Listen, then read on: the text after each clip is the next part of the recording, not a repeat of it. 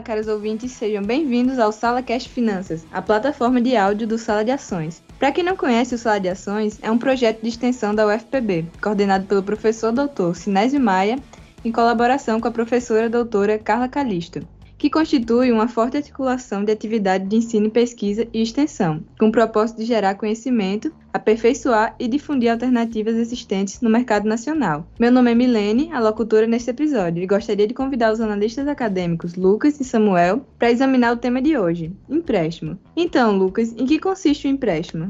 Milene, segundo a CVM, há dois tipos de agentes econômicos: os que consomem menos do que ganham, superavitários, e os que consomem mais do que ganham, deficitários. Dessa lacuna, existe uma condição entre emprestador e tomador, e surge então as, as instituições especializadas em realizar essas operações. A instituição oferece ao cliente recursos financeiros com o compromisso de que o valor seja pago em uma data futura, com juros e encargos. Toda operação de crédito depende de um contrato entre cliente e instituição, onde a instituição define as regras da operação.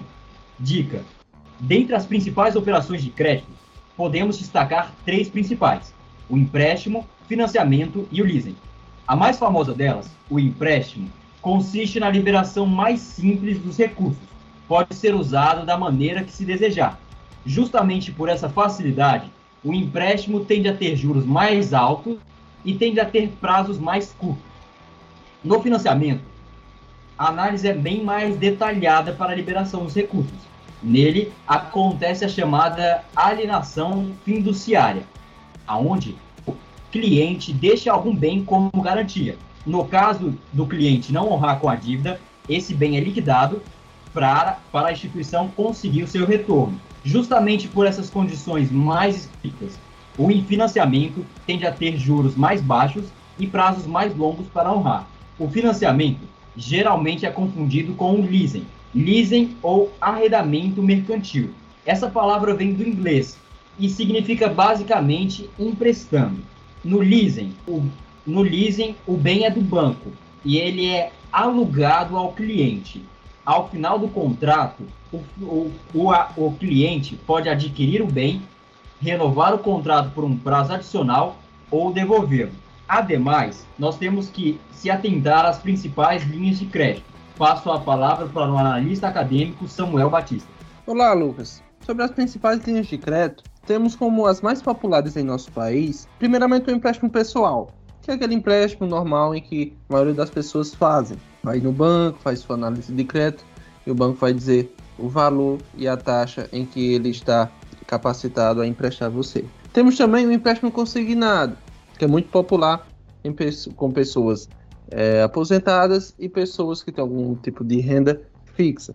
Temos também o empréstimo com garantia, que é muito parecido com o empréstimo pessoal, mas que tem como diferencial é, em que o cliente vai deixar uma casa, um carro, alguma coisa garantindo ao banco que se o valor não for pago, é, vai, vai ter aquele bem junto ao banco para quitar parte do valor. Temos também alguns tipos de empréstimos que, as, que a maioria da população nem sabe que são empréstimos, como o cheque especial. O cheque especial é quando é, falta algum valor em sua conta corrente, o banco ali faz é, dá, dá um valor um valor complementar meio que automático. Você faz uma compra, a compra supera o valor que você tem em sua conta e para completar aquele valor o banco lhe empresta esse dinheiro. Temos também o rotativo e o parcelado do cartão. O rotativo é quando pagamos o mínimo do cartão, o valor mínimo da parcela, e aquele valor vai é, crescendo, vai, rota, vai rodando. Temos também o parcelado do cartão, que é justamente quando fazemos uma compra, parcelamos, cai os juros da maquininha. E temos também o financiamento. Financiamento pode ser estudantil, pode ser um financiamento é, de algum automóvel, pode ser um financiamento habitacional. Temos também o crédito direto ao consumidor, que é, é mais popularmente é, conhecido como carnês, notas promissórias, que são créditos do comércio diretamente ao seu consumidor. Quando vamos falar sobre essas linhas de crédito, temos que prestar bastante atenção nos juros em que está contido nelas. Cada tipo de empréstimo, de financiamento, tem sua, suas taxas médias de, de, de juros. Estas taxas, muitas vezes, se não bem administradas e conhecidas, podem formar altas dívidas. Temos, por exemplo, é, os juros anuais de cartão de crédito, que, segundo a Agência Brasil, podem chegar até 875%. Para se termos uma ideia de quão grande é esse valor, é você partir de uma dívida de mil, em 12 meses aquela dívida já está na casa dos 10 mil. Ou seja, é muito fácil com juros tão altos se endividarmos. Os tipos de crédito com maiores taxas de juros são especialmente o cheque especial, cerca de 120% ao ano. Temos o rotativo. Rotativo ele é altíssimo, é o maior, é, contém a maior taxa de juros é, do, do nosso país, cerca de 330%. Temos o parcelado, parcelamento do cartão, taxa dele em média é cerca de 160% ao ano. E o empréstimo pessoal? O empréstimo pessoal vai variar bastante do seu banco, de sua análise de crédito, seu histórico, mas com isso gira em torno de 80% em alguns bancos. Então, Milene, sobre que temos algumas perguntas de nossos ouvintes. Recebemos algumas perguntas muito interessantes no nosso Instagram para conversar um pouco com vocês. Para começar, qual o melhor banco para se fazer o um empréstimo? Milene, para definirmos qual o melhor banco, vai depender muito de sua análise de crédito, vai depender muito das garantias em que você vai oferecer ao banco. Na análise de crédito, o banco vai olhar seu histórico de empréstimo, se você já fez algum, se você já atrasa, você tem um costume de atrasar parcelas, se você já teve seu nome vinculado a órgãos como SPC, como Serasa, e também nas garantias, você vai dar alguma garantia ao banco, você vai deixar uma casa lá alienada ao banco, um carro alienado ao banco, ali como forma do banco ter a garantia em que você vai pagar o montante pego. É muito importante também, ao analisarmos isso, ver o custo efetivo total da operação. Muitas vezes vamos, vemos alguns bancos oferecendo taxas muito pequenas, é, muito abaixo do que é praticado. E quando vamos ver lá, ler o contrato, vemos que no meio dos encargos, no meio das tarifas bancárias, está lá é, o, o valor total do empréstimo, o valor total cobrado. Também os bancos levam muito em consideração algumas informações profissionais, como o seu emprego, o salário que você recebe, o cargo que você exerce, é um cargo de confiança, se é um cargo alto, um cargo baixo, o tempo que você está no trabalho, se você entrou recentemente, se você já faz um tempo que está lá. E também a idade, uma informação pessoal como a idade, ela pode influenciar, dependendo do empréstimo que você vai pegar. Se você for mais novo, mais velho, isso pode influenciar no montante pego, nas tarifas é, em que o banco está capacitado, está propenso a fazer, a fazer, a colocar no contrato. Outra pergunta muito interessante que recebemos foi como podemos renegociar as dívidas de algum empréstimo. Então, Milene, a negociação da dívida ela implica entender bem a situação.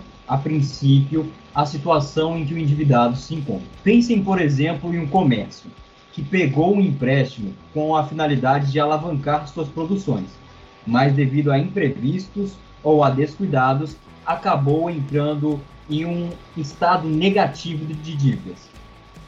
Nesse cenário, é ideal que tanto um comércio quanto uma pessoa busque fazer cálculos realistas da condição que ele tem que pagar. Isto é, é impossível ele se comprometer com uma parte que vai afetar diretamente, no caso do comércio, a sua, a sua produção atual, ou no caso do, de uma pessoa física normal, as suas condições de vida. Ou seja, use do bom senso para determinar as, as condições do pagamento. O segundo passo seria analisar o contrato para identificar possíveis irregularidades e também seus direitos. Um terceiro passo, pesquisar condições oferecidas por outros bancos. A fim de expandir o seu leque de conhecimentos, o endividado tende a observar que existe todo um cenário de possibilidades.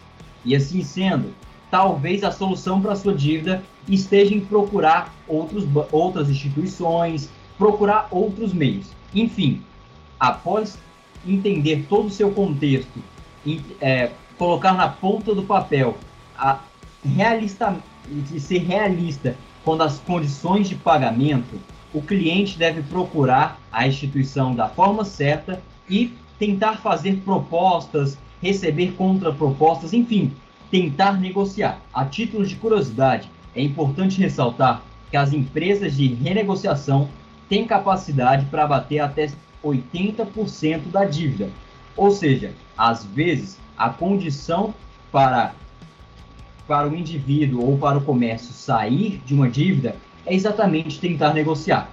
Caso não houver essa, esse cenário de renegociação, a nossa dica é que você procure especialistas, quer seja juristas, quer seja é, ligados a finanças, enfim, especialistas de confiança, uma vez que você está lidando com dinheiro. Falando assim, até parece que o empréstimo é um filme de terror, mas nós vamos ver a seguir, com o analista acadêmico Samuel, que o empréstimo também pode ser bom.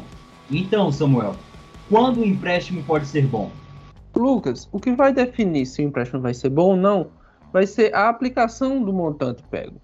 Se você for aplicar aquele montante é, em, em compra com roupas, em gastos com festas, é, em gastos talvez com uma viagem de última hora. Aquele dinheiro vai ser muito mal aplicado, você provavelmente vai ficar devendo, vai ficar com aquela dívida no banco e aquele dinheiro vai simplesmente sumir e não vai rentabilizar nada. Mas se você procurar algum empréstimo para talvez comprar um, comprar um imóvel em que esse imóvel vai valorizar com o tempo e que vai lhe proporcionar sair de um aluguel, pode ser boa proposta.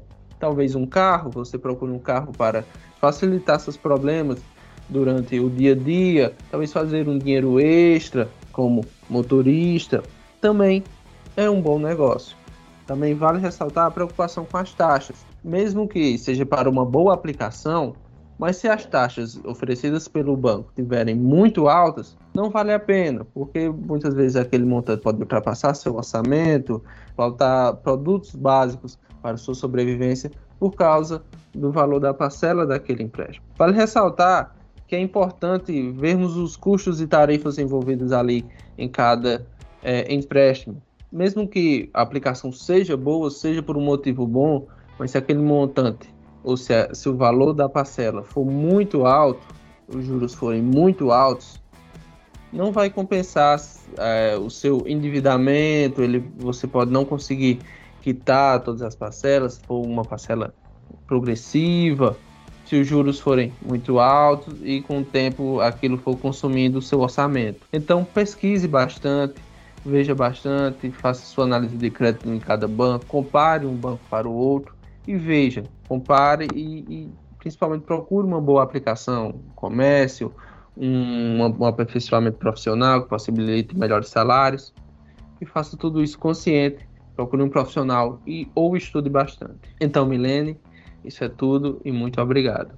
Obrigado, Lucas, obrigado, Samuel, pela participação e obrigado a você, ouvinte, que nos acompanhou até aqui. Fique por dentro para mais episódios sobre finanças e não esqueça de conferir o blog e o Instagram do projeto, arroba Sala de Ações, para acompanhar nossas dicas.